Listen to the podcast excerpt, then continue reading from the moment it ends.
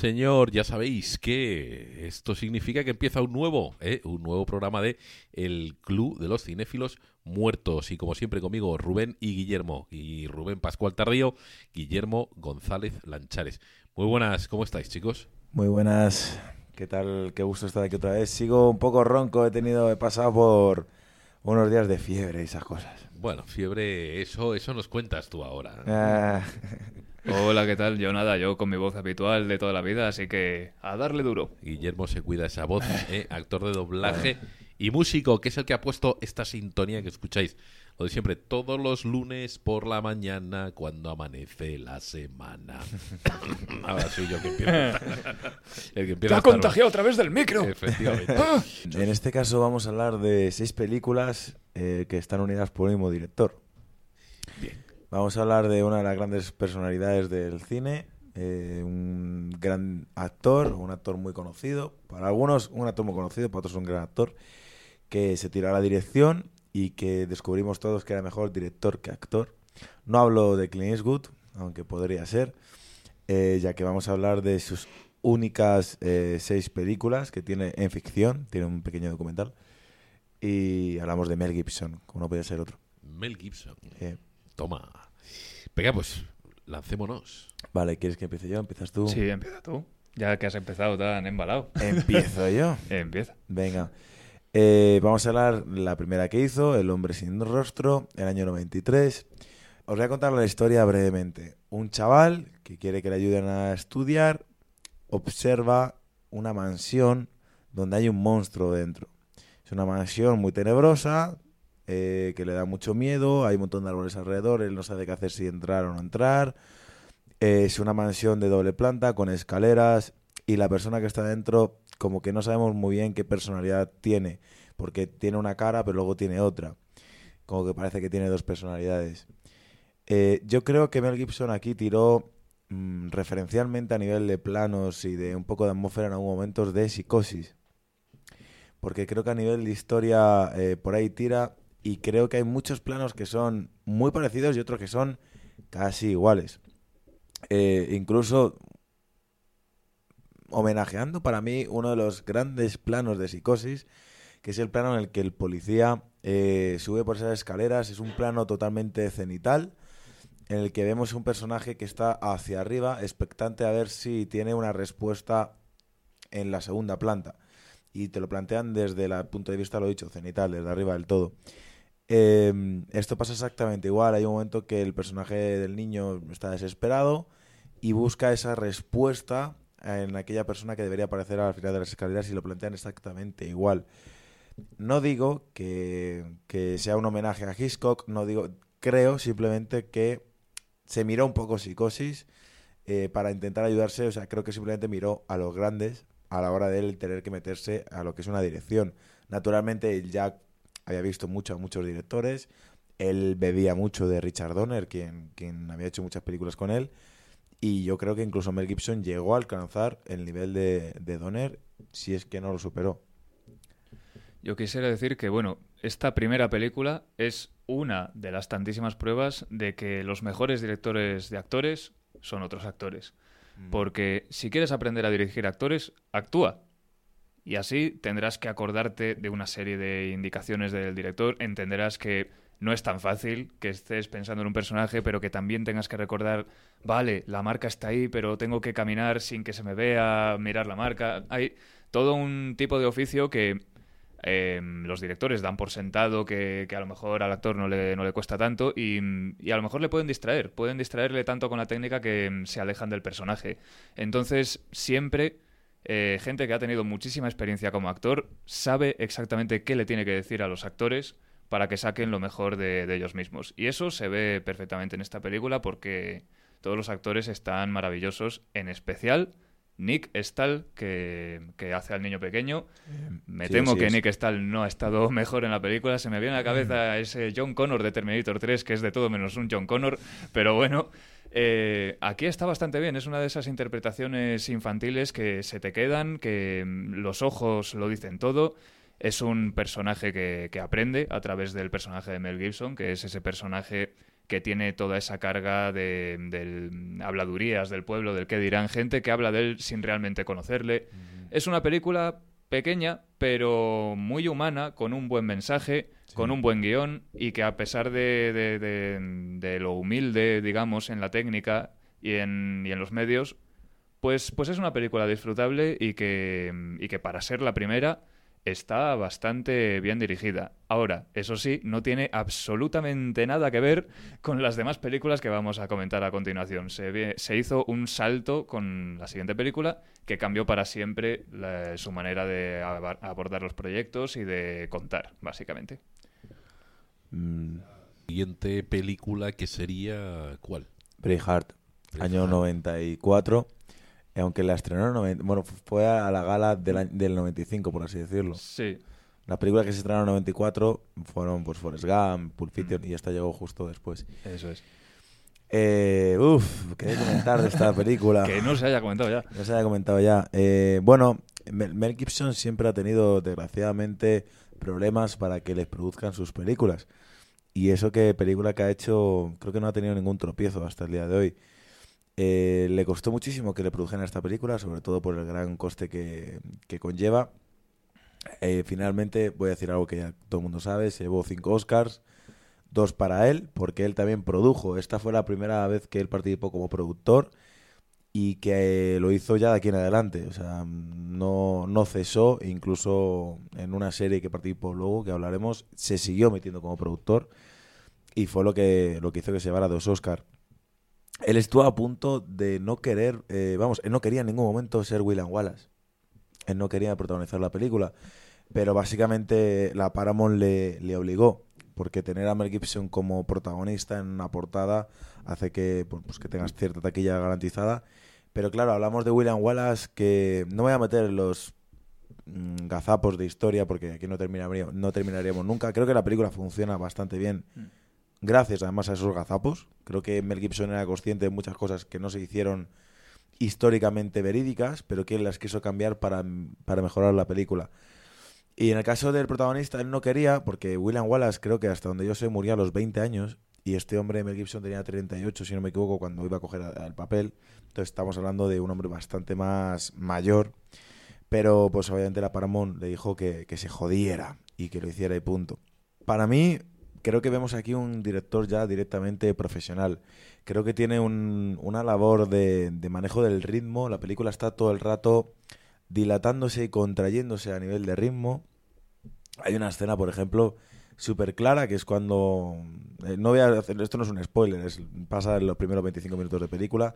Asesinan a su mujer y, y hay un... Bueno, él claramente se quiere vengar, no es, no es Danny DeVito, es, es Mel Gibson haciendo William Wallace. Entonces... eh, Es que me acabo de imaginar a Danny DeVito con la falda escocesa enseñando el culo para intimidar al ejército Bueno, contrario. bueno, es en- como en- maravilloso. En Friends tiene un papel. En Friends tiene un papel igualito. Hace de. de, de- ¿Cómo se llama? Los, los que hacen striptease. Ah. Hace de The Boys, policía. Es- exacto, exacto. De policía, estos que se van desnudando. Es, es maravilloso. Bueno, el caso. eh, es impresionante porque él dice: bueno, va a haber aquí la batalla del siglo, va a ser el detonante de lo que es la película, se van a liar las armas y una vez que se líen ya no hay vuelta atrás. Va a haber una tormenta. Entonces, lo que todos sabe, todo el mundo sabe es que hay una calma antes de la tormenta. Bueno, él te la narra de una manera, eh, por ya por dirección.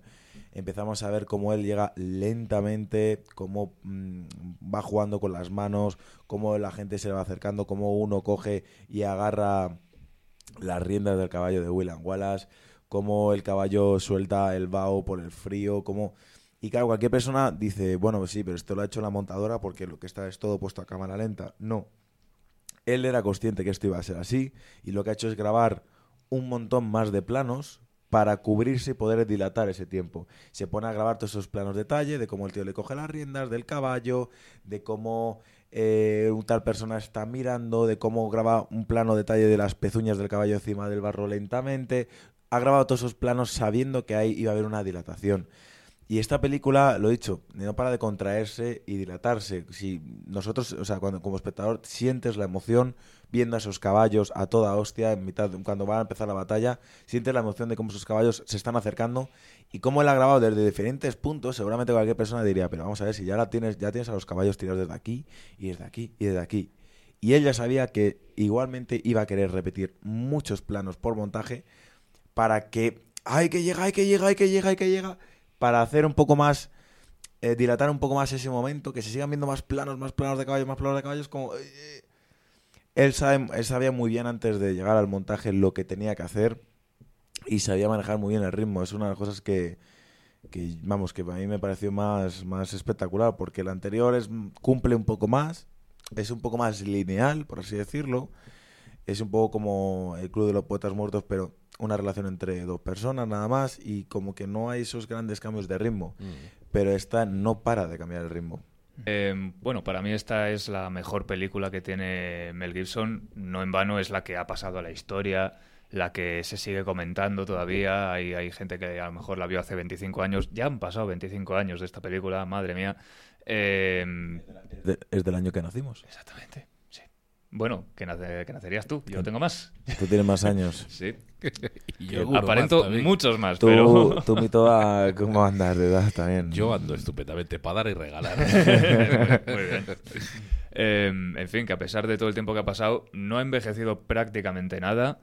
Eh, creo que es de las veces en las que el público está muy de acuerdo con la decisión de darle el Oscar a la mejor película, porque mm, está este tópico de que las películas ganadoras del Oscar al año siguiente ya se olvidan. Esta no. Esta han pasado muchísimos años y, sigue estando en boca de todos. Mm, quisiera hablar de, dos cuestiones.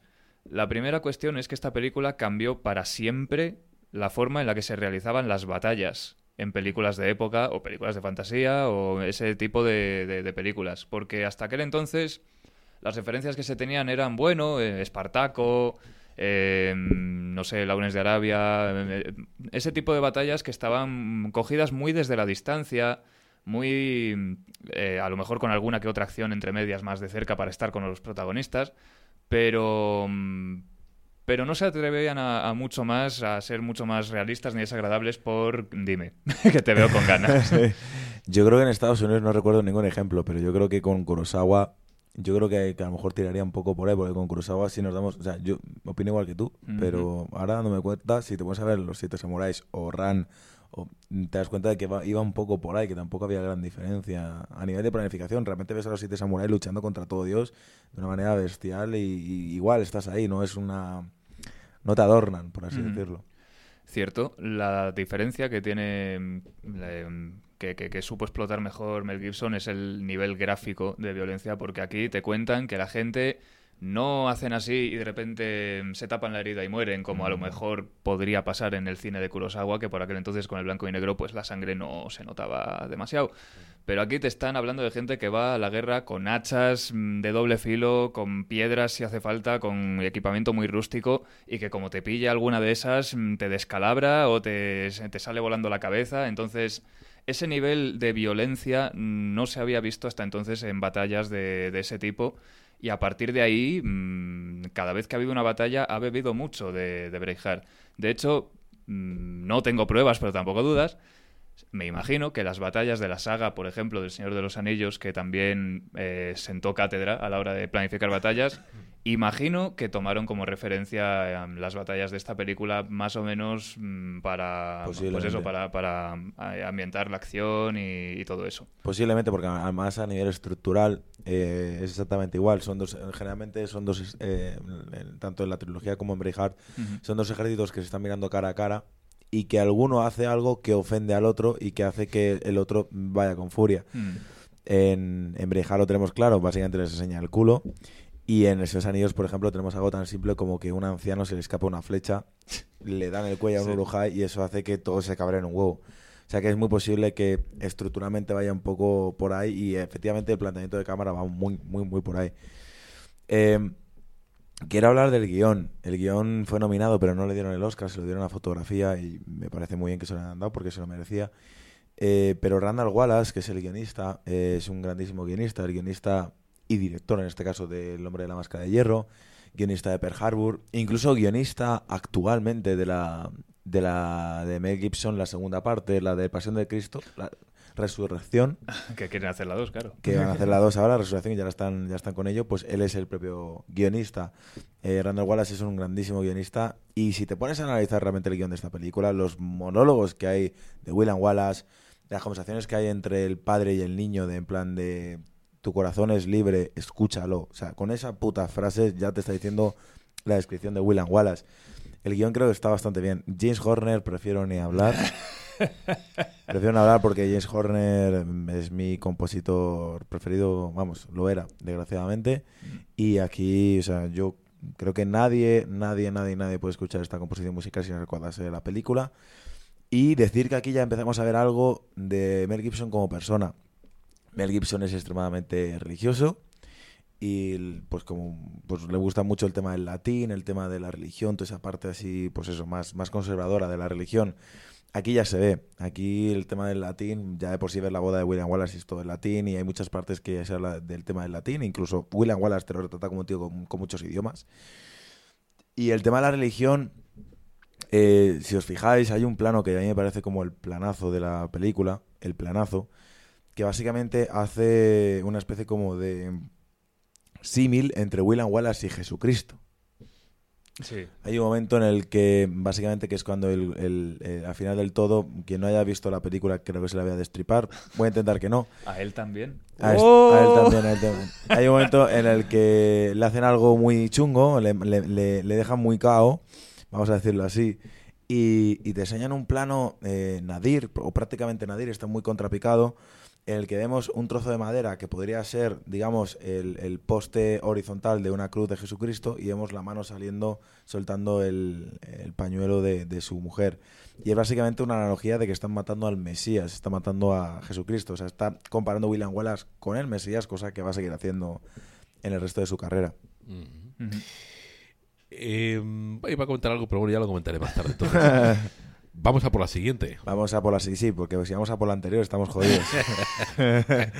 Podemos hacer aquí un montaje tipo Nolan, pero Claro. a lo mejor en radio no funciona del todo bien. Exactamente. bueno, eh, vamos con el Rey de Reyes, pero versión moderna. Versión Pasión de Cristo. Versión Pasión de Cristo 2004. ¿Quieres Sí. empezar tú? Sí, esta película, bueno, me daba bastante miedo verla, no la vi en su, en su día, porque estamos hablando de una de las películas más polémicas de los últimos años. Eh, levantó ampollas, por, por decirlo lo mínimo, porque había algunos que la consideraban eh, pues una película a la altura de las pelis de, de Sao, que simplemente te muestran sangre y ya, que no tiene más alma más allá de eso. Había gente que decía, bueno, es que esto es lo que pone en la Biblia, señoras y señores, tampoco hay que darle muchas más vueltas. Había gente que, mm, sobre todo en Estados Unidos, que lo sintió como una película con profundos mensajes antisemitas. Y, y, en fin, es una película que, mm, que, que hasta tuvo boicots en el cine y estuvo a punto de prohibirse. Llegaban amenazas de, de- de no proyecten esta película. Y el propio, el pobre, mejor dicho, Jim Caviezel, que es el intérprete de Jesucristo, mm, no ha hecho mucho más. Digamos que no, no lo quieren decir mm, por todo lo alto, pero como que entró en una lista negra y desde La Pasión de Cristo no se le ha visto mucho. Estaba empezando su carrera, que si la delgada línea roja, que si esta, que si La Pasión de Cristo, pero... uh, no ha salido todo lo que debiera a pesar de la buena interpretación que da en esta película por la polémica que se desató. ¿Te has fijado en las iniciales de su nombre? JC. JC. Ah. Jesucristo. Nació para interpretar Sí, a este sí, personaje. hay, hay un momento, claro, claro, jamás que hubo un momento en el que Mel Gibson quiso tirar la toalla y le dijo él, no, no vas a poder, no vas a tirarla, pues ya es tarde. Y me acabo de dar cuenta que mis iniciales es JC y que tengo 33 años. A mí esta película me parece la mejor adap- adaptación de la mayor novela de ciencia ficción de la historia. Em, la mejor que ha habido en el cine en general. Sin más, eh, me gusta mucho la humanización que ha habido de Jesucristo. Estaba un poco harto de ese típico guaperas, casi modelo de ojos azules, que no tiene ningún sentido a nivel geográfico ni de historia. O sea, ¿qué coño hace alguien medio rubio con ojos azules en esta parte del mundo? ¿Alguien me lo puede explicar? Y más en aquella época. Pues nada, nadie me lo puede explicar, nadie, absolutamente nadie, pero bueno, allá ellos. Me gustó mucho eh, el nivel de realismo en todos los sentidos. Primero, el idioma. algo que seguramente puteó mucho a los americanos que no están acostumbrados a leer subtítulos, pero que creo que es muy enriquecedor y que siguió haciendo luego en Apocalipto. Eh, creo que aquí, pero creo que de una manera muy narrativa y muy necesaria, Mel Gibson hizo un apogeo de la violencia. Creo que es que, que eh, el mayor punto de vista de Mel Gibson aquí era mostrar la violencia de una manera lo más cruda posible. eh, clavándose esas cuchillas de, de- de la, Del látigo. del látigo, sí, eh, en la carne y clavándose, no, no pasando y, y rasgándose, no, no, clavándose y luego tirando y arrancando la carne. O sea, él, él buscaba todo el rato eso para que realmente viéramos por lo que pasó este, eh, este hombre. También toca un poquito del mundo mágico, el mundo de mm, punto de vista y demás, de los demonios y demás que haya cada uno. Y luego hablar un poco de la fotografía. Hay un pintor muy chachi, eh, muy chachi piruletas, que solía hacer cuadros de este tipo, cuadros de que ves ahí a, un tío metiendo los, de- los dedos a otro en, mitad de, de- de las costillas, que dices, a ver qué tienes ahí, a ver qué tienes, a ver, a ver. Metiendo el dedo en la galla. Metiendo el dedo en la, Básicamente. en la llaga, exacto. Pues este pintor, que era Caravaggio, eh, este desgraciado hacía muchos cuadros míticos con una fotografía muy realista y demás sobre toda esta etapa de Jesucristo y cogió eh, Mel Gibson como referencia con su de fotografía y dijeron vamos a cogernos, a sentarnos y a ver cuadros de Caravaggio porque esto es lo que quiero, es este nivel de, de realismo. Y ya está. Ah, bueno, sí, una anécdota. Mel Gibson realizaba una misa, se realizaba una misa eh, antes de empezar a rodar. Películas. Sí, sí. Sí, sí, vamos, de empezar a rodar, efectivamente. Era el desayuno, tú y yo, por ejemplo, hemos desayunado magdalenas hoy, ¿no? Sí, sí. Pues ellos una hostia Una sagrada. Desayunaba Madalena. Pues como dije antes, tenía bastante miedo a esta película por la repercusión y la polémica que tuvo. No sabía muy bien con lo que me iba a encontrar, pero me gustó bastante. No me esperaba que me fuese a gustar tanto porque efectivamente es una película muy gráfica, muy violenta, muy mm, de sufrir con el protagonista, pero creo que Mel Gibson juega eso precisamente para que el final sea el triple de satisfactorio, que después de ver a este hombre sufrir de esa manera, arrastrando una cruz, arrastrando con una corona de, de- de- de- espinas, eh, teniendo visiones de Satán, que por cierto la, la representación de Satán mm, original es, como mínimo, planteando ahí el miedo entre lo conocido y lo desconocido. Mm. Eso es todo lo que tienes sí, que sí. decir, una. M. Mm. Eh, es una mujer con voz de hombre. Le cogieron, pusieron una mujer y, y realmente era un hombre luego el que grababa la voz. O sea, Y, para- y el bebé anciano. Exacto, sí, sí. el para- bebé anciano que, que da una sensación como de que Bus- estoy viendo. Claro, buscaba los polos. Pues hace sufrir tanto a Jesucristo y al espectador que cuando por fin llega ese final en el que mm, se levanta con todo el, con todo el orgullo de decir he resucitado y sale de la cueva, mm, es, es- una escena completamente emocionante. Em, y bueno, ante las críticas de que, que tildaban la película de antisemita, yo creo que los romanos salen peor parados. Yo creo que el punto más negativo de la película es que los romanos son ahí em, histéricos, que se les cae la baba cuando golpean a Cristo, son Mm. como mm, unas bestias pardas. Entonces, claro, mm, puedo llegar a entender que, que, bueno, es que Jesucristo acabó así por culpa de un judío que le traicionó. Vale, pero los romanos, madre de Dios, Básicamente, salen- básicamente lo que estás exponiendo es a un, a un héroe como protagonista. Y no hay un mayor Mm. héroe que alguien que se está sacrificando por una humanidad que no merece la pena. Porque ya Mm. ves que la gente no tiene ningún tipo de moralidad y aún así él sigue respetándolos y amándolos. Y se, y se- o sea, es básicamente que cuanto peor pongas a quien él ama, más grande le haces a él. Simplemente. De todas maneras, también, en fin, habría que comentar, ¿no? Porque antisemita, claro, hay que, hay que recordar siempre, y ahí tiro yo la coletilla, la perspectiva de es una película de estreno para América, para Estados Unidos, no América, sino Estados Unidos. Sí. ¿no? Entonces, claro, allí los lobbies y las presiones son muy fuertes. son muy fuertes, son muy fuertes. Bueno, pues eh, cerrando, abrimos la siguiente, abrimos la ventana A. Eh, la ventana a una pequeña serie. Ella, él hizo tres capítulos, dirigió tres capítulos de una serie. Yo intuyo que lo hizo un poco para recuperar pasta, porque con Pasión, la Pasión de Cristo, él tuvo que poner gran pasta, gran pasta de la producción porque no se la producían y recuperó el dinero una vez que se estrenó. Recuperó todo el dinero y mucho más porque fue una de las películas más, más taquilleras. Pero imagino que tuvo que dedicarse a, currar, aparte como actor, como director. Hizo una serie llamada La Familia Salvaje en el año en el 4, en el 2004. Eh, hizo tres capítulos, los dos primeros y el séptimo. Y bueno, aquí a nivel técnico no hay mucho que comentar porque es una sitcom sin más y está pues bastante lineal. Pero a nivel de actores, de nuevo, hablamos de la gran dirección que tiene. Le recomiendo, al menos que alguien se lea el capítulo piloto, en el que además hay un plano, pese a que no hay mucho técnico y que realmente todo va sobre los actores y cómo reaccionan y cómo reacciona el perro dentro de esa familia, que es cojonudo. Eh, hay planos ya que se ve que es él. O sea, tú ves Braveheart y no te imaginas otro plano que el de William Wallace en segundo término y el fuego en primer término. Eh, y lo tienes en esta maldita serie, en el primer capítulo piloto. Ya ves como cosas ahí del pequeño Mel. Y no quiero comentar mucho más, que alguien se la vea y que saque sus conclusiones. Guillermo. No, de, yo tampoco tengo nada que comentar, así que pasemos a la siguiente película, que es Apocalipto, una película que, que, como bien dijo Rubén, si la anterior estaba rodada en arameo, esta está rodada en indígena. Y En no ya en maya. en ma- bueno, entiéndeme. No, no te entiendo, no te entiendo. Indígenas son muchas A cosas. ver, no sé hablar maya, entonces es normal que no me entiendas. Bueno, eh, y aquí no solamente pusieron actores de, de Hollywood o actores europeos como en La Pasión de Cristo, que cogieron actores italianos, actores americanos, actores ingleses, les pusieron a hablar en arameo. No, aquí cogieron actores mayas, hablando, hablando su propio idioma. Es un elenco completamente desconocido, pero que, que es necesario para, para tener la mayor veracidad posible. Se comentaba, después de esta película, que él hubiera querido rodar una peli de vikingos, rodada en vete a saber qué dialecto vikingo se es verdad. Y no se ha vuelto a saber más. Ahora me quedo con las ganas. Quiero ver ahí una peli de vikingos dirigida por este señor, porque madre mía. Bueno, es que no han parado de sacar cosas de vikingos, la serie y todo. Claro. Entonces ahora dirá, "Pf, ¿y ahora para qué? Se le habrán quitado las ganas. Sí. Efectivamente, ya hay actores y actrices eh, indígenas como tal. La propia niña que da la premonición, que les dice: Cuidaros de ese tío que os va a dar, os va a dar un poco por detrás. Eh, esa niña no había visto una televisión, ni un coche, ni una cámara en su vida. Lo digo por aquellos que dicen: Es que Cuarón mola un montón porque ha metido ahí una, una chica indígena. Dijo, en plan de. Claro, claro, claro. Eh, aquí, aquí es bastante menos conservador en Mel Gibson a la hora de plantear las cámaras, como que se arriesga más.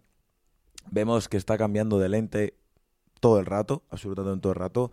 Ah, Juega con trasfocos, pero ahí luego te mete un- un ojo de pez. Básicamente es un lente superangular donde tenemos todo a foco y, pues, pues eso, tenemos todo a foco. Eh, está todo el rato jugando y está todo el rato improvisando.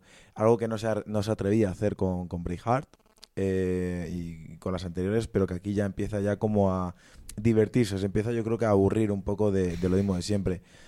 Eh, él siempre le gusta mucho tirar por el plano subjetivo y creo que esta película ya es como el culmen del plano subjetivo. Hay una escena, ya sabéis que los mayas, los mexicas, sobre todo los mexicas, pero bueno, los mayas también hacían sacrificos, sacrificos, hacían sacrificios y esta gente, aparte de sacar el corazón, pues eh, cortaban la cabeza y la tiraban así como en plan de... Ahí Por, va, el, por el templo, sí. pelota de fútbol. Eh, y es cojonudo porque a uno de los protagonistas, que le tenemos como cierto, uno de los secundarios que tenemos como cierta empatía y demás, desde que ya le están cogiendo de los brazos para tumbarle, ya estamos viendo todo en plano subjetivo, el tío le tumban para atrás y vemos todo al revés, y cuando le cortan la cabeza, vemos un plano mm, extremadamente movido, como que es la vista aún de esa cabeza que ya ha sido cortada. Es decir, está jugando todo el rato con el plano subjetivo en prácticamente toda la película. y Le mola mucho el plano subjetivo al tío. Algo que quisiera comentar es que yo creo que esta película contiene mm, la- los extractos más cinematográficos, puramente cinematográficos del cine de Mel Gibson, porque eh, las películas que tiene Braveheart, eh, digamos que sí, hay un gran protagonista, pero se comunica mucho con sus eh, personajes secundarios. Cuando hay una escena de acción es una escena multitudinaria y tal. Aquí hay una gran porción de la película que es un único personaje sobreviviendo en, en la inmensidad, con lo que no tiene que hablar, no hace ninguna falta. Entonces todo lo que recibimos es a través de mm, narrativa visual pura y dura. Eh, y además, yo creo que esto lo hizo hábilmente un poco por lo que has dicho tú antes de que mm, ponle tus subtítulos al público americano. Entonces, si tienes Claro. una gran porción de la película que no hay que leer nada y que todo se entiende narrativamente, que parece fácil, pero no lo es, No. Pues, pues creo que ahí remedió un poco una de las, de las críticas de la Pasión de Cristo, que es raca, raca, raca, raca. Y, y, en fin, que eso a lo mejor pudo hacer mella en, en- en el estreno que tuvo. Hay un... ¿Qué ibas a decir, Mito? No, no, yo sí iba a comentar que luego hubo también polémica con esta eh, película, precisamente en México. eh, porque lo que se criticaba ¿no? en México era que no eran rituales, ¿no? O, o no eran sacrificios mayas, sino aztecas. Ya. Con lo cual, al final, en fin, bueno, pues a lo de siempre. Vamos a sacarle, ¿no?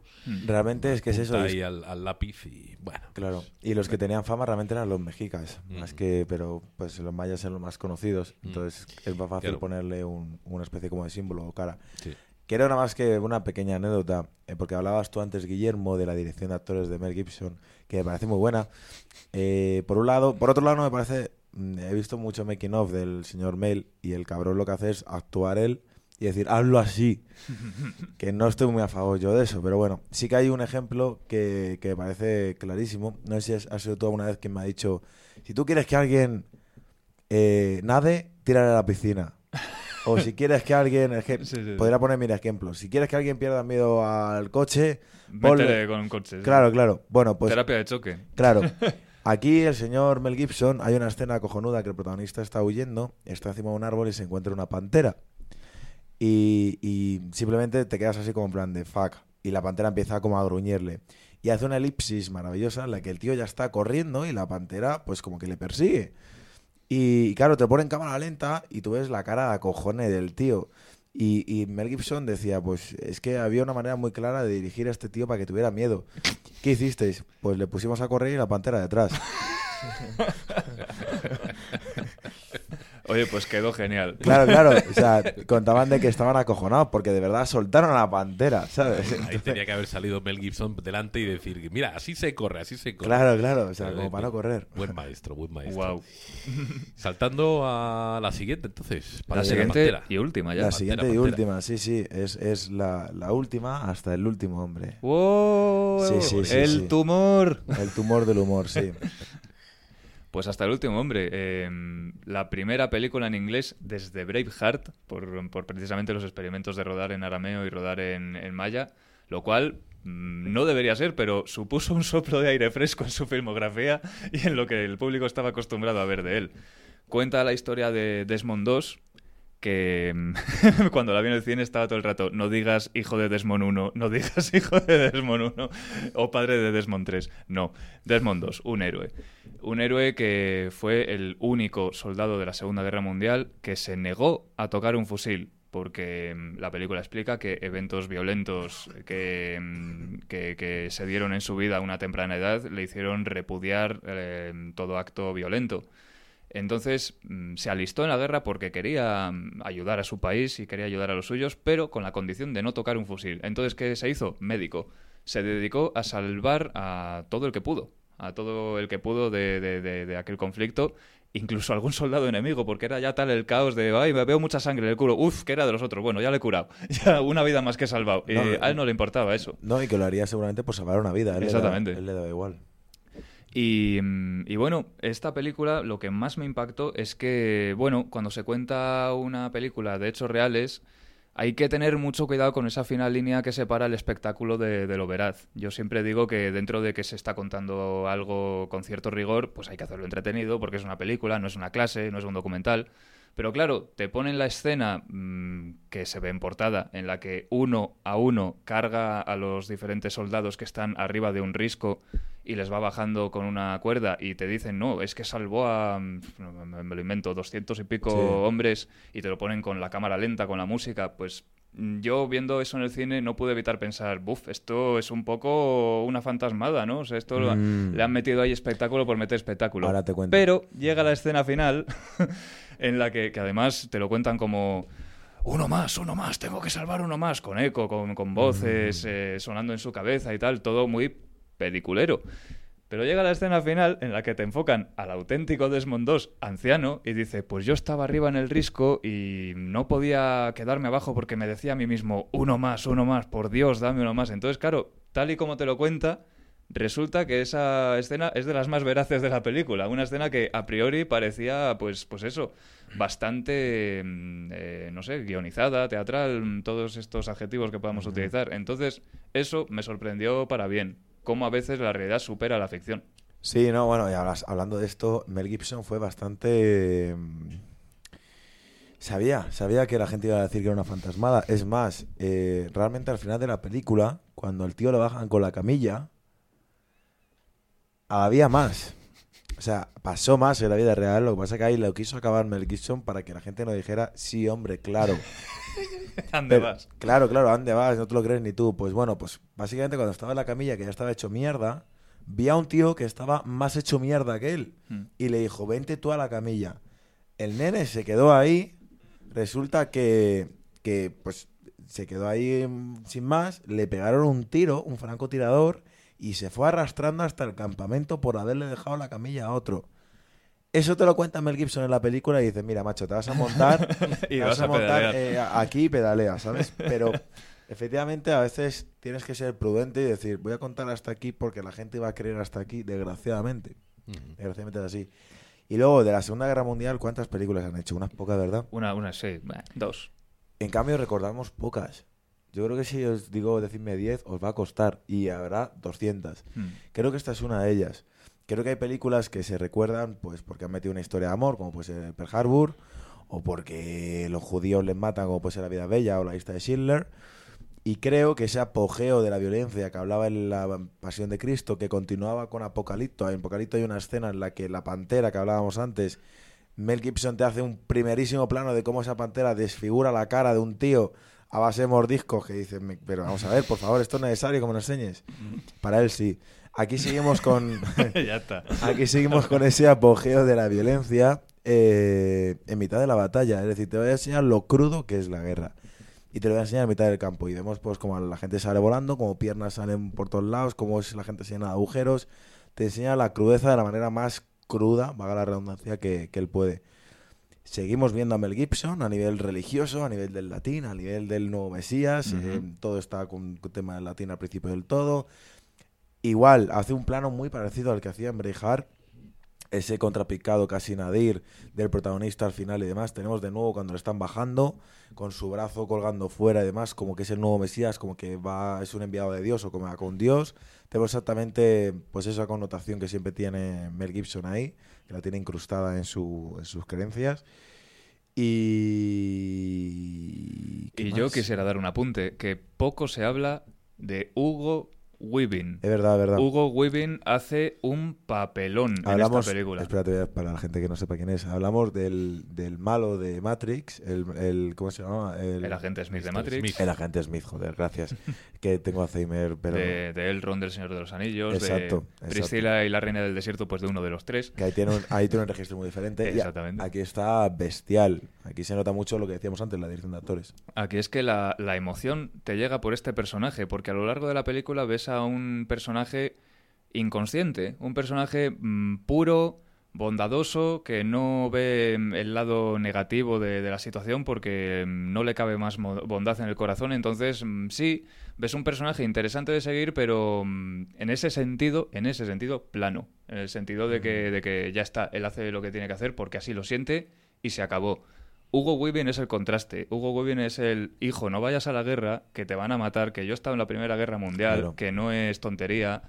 Y la emoción nos llega ahí. Hay una escena en la que están cenando y le dice algo así como, como abróchate bien el traje porque y que tengas eh, un traje muy bonito porque luego cuando te peguen un tiro por la espalda mm, te, se te van a salir las tripas por ahí como le pasó a mi amigo. O sea, te está contando mm, el trauma, te está contando el trauma de la guerra y muchos de los, de los que así seguimos la carrera de los Oscar no entendimos cómo ni siquiera le nominaron. Aquel año ganó mm, nuestro querido amigo, tu favorito, Mahershala Ali por su Ah, papel de Moonlight. ¿Cómo Muchafa. le llamas tú? Mu- Muchafa. Muchafa Ali. Ya, ¿para qué pronunciar todas las letras? Es que Maher, Mahershala es complicado. Como ya me aprendí muchafa, Yo cuando le conocí era Mahershala al-Hasbas, Ali. Estaba en la, en la serie de los 4400 majo. y cuando veías todas esas letras decías, ese es el negro. Qué majo, qué majo. Oye, aquí lo que, lo que sí que se ve, y después de haber visto ¿no? la trayectoria de Mel Gibson en los, en los tabloides, ¿no? en, los, en los periódicos eh, amarillos, es que este hombre tiene de todas maneras una sensibilidad y una emotividad ¿no? bastante profunda. Es decir, ya no sé hasta qué punto eh, bueno, podrás criticarle o no, pero lo que sí que está claro es que es capaz de transmitir ¿no? a través de la imagen lo que yo creo que lleva dentro, ¿no? Mi pregunta entonces sería, está muy bien acompañado, es él al 100% eh, lo que ves en la película, o luego tiene un equipo, ¿no? O un agente, ayudantes que, que, que, que esa comparsa que, que crea esa, esa que, que, que materializa esa capacidad. Eh, ¿Le respondo yo primero, luego tú? o Siento que, siento que de primeras, en El hombre sin rostro, mm, puede ser que fue él, fue sobre todo él, porque una primera película, pues, pues es lo que hay. Tienes que hablar de algo del corazón, tienes que transmitirlo con toda tu energía. Pero ya más adelante, según fue teniendo medios, según fue teniendo apoyo, es posible que tuviera cierto respaldo porque el salto cualitativo y cuantitativo que hay del hombre sin rostro a Braveheart, madre del amor hermoso. Eh, eh, es, es un poco eso. Hemos pasado de, de rodar un drama intimista a rodar una épica que, que, vamos, que es el Lawrence de Arabia de, hoy en día. Entonces, ahí no descarto que, haya pues cierto apoyo técnico de tal director de fotografía, de tal montador, pero, pero bueno, que todos evolucionamos como artistas, él ha podido evolucionar como director y que eso no significa que él pues también intente meter de su sello y de su talento. Yo para responderte si es él o su equipo, yo creo que simplemente son los dos. O sea, me refiero, yo creo que un buen cocinero o alguien que está cocinando sin más, mm, por mucha idea que tenga, como no tenga un cazo que realmente sea de metal, como tenga uno de plástico que se va a derretir según da vueltas y demás, no va a poder hacer una buena comida. Y viceversa, si a ti tú le das a alguien que no ha cocinado bien en su vida o que no sabe cómo cocinar, le das las mejores herramientas, de igual, te va a hacer un, un caldo que a lo mejor no está bueno.